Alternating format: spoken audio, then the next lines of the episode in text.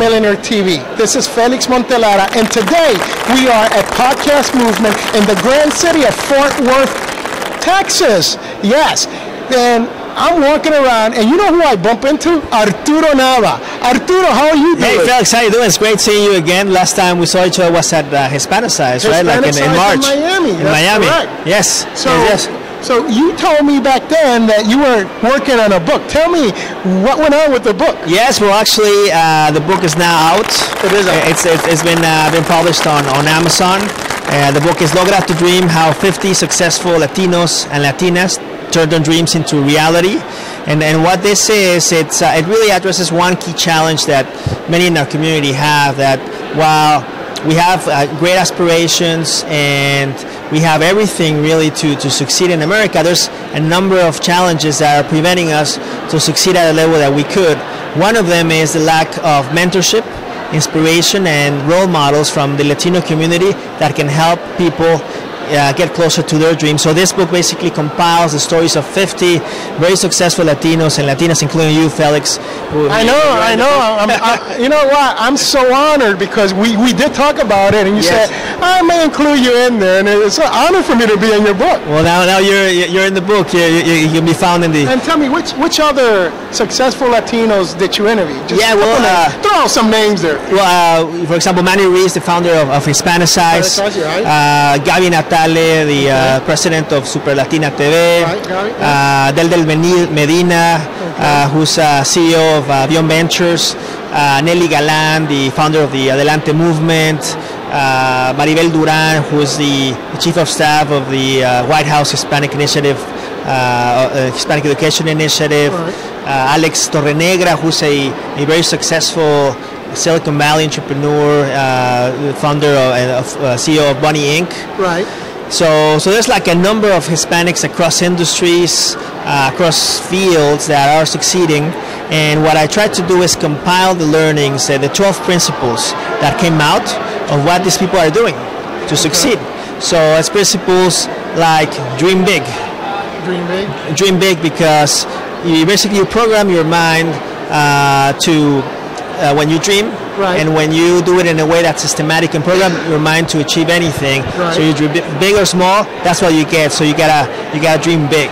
Uh, there, there's other other principles that uh, are very very interesting like building your one thread right? Your, your one thread uh, around which you can be uh, better than anybody else. Right. and uh, there's there's another very uh, interesting uh, principle that's very close to your heart, which is about compounding. Compounding. Yes. Compounding. So this is the the, The, mar- the eighth wonder of the world. the eighth wonder of the world. Albert Einstein. yes. So so really, this helps people to understand why they need to save a lot and why they need to invest, so like their money can compound and can build wealth. But not only that, how they can really use compounding in their careers to get ahead. So the compounding of uh, of their skills, Skills, experiences. experiences and success, Oh, so wow. they can become very successful. And let me ask you this: I was just looking on Amazon site, and I saw a little little tag on your on your book. What is that tag all about?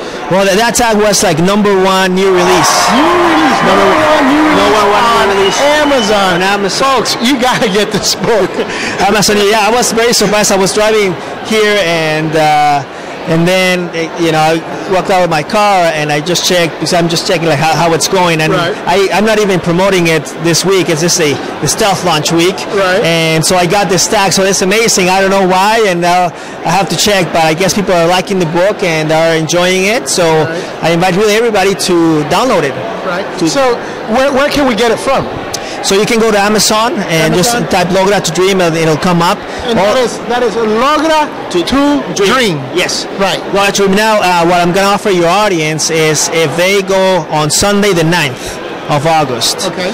or Monday the 10th Okay. and go to logratudream.com slash book, okay. I'm going to give them a free book. Free book. There you go, people. Listen, at Potential Millionaire, we always talk about the millionaire mind and the millionaire next door, right? And this mindset is about learning. This mindset is about getting prepared with your finances. Here you have an opportunity to get a book about success, okay? Successful people, and you will have the chance to get that one for free. So What's the dates again? So it's logratudream.com slash book. So on the 9th and the 10th of August, 9 uh, 10th, 10th of August. Yeah, and actually, actually, I would advise them to go ahead now and sign up now, and then on, but on those days, I'm gonna send out the email with, with your free copy, with a link to your free copy. Okay. But it's got it's, it's gotta be within those two days. Okay. So so that's why you know you gotta if, if you want to get on board, I would I would definitely do it now. I would definitely do it now. Well, there you have it, ladies and gentlemen. This is Felix Montelara for the PotentialMillionaire.net. I'm here with Arturo Nava from yes. Logra Tus and one, and one, more thing that uh, I, I, forgot. That's a very important piece uh, of the book, which What's is that? it's really a call to action for our community uh-huh. to become creators, right. not consumers. Right. Because the more we create, the more we can build our dreams, we can build wealth, we can build around our strengths and our, around our uniqueness.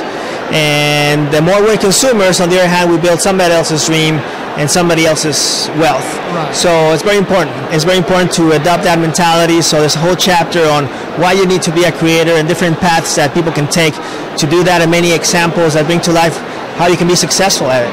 Well, and they have people, like I said, we're at Podcast Movement 2015. We just bumped into Arturo. He's here with his son. So Arturo, say hi. Say hi. If Arturo gave you a little wink, enjoy it because it'll be a lot of fun. Okay. So for the potential millionaire, this is Felix Montelara with Arturo Nava, and take care and remember that we all have the potential to become millionaires.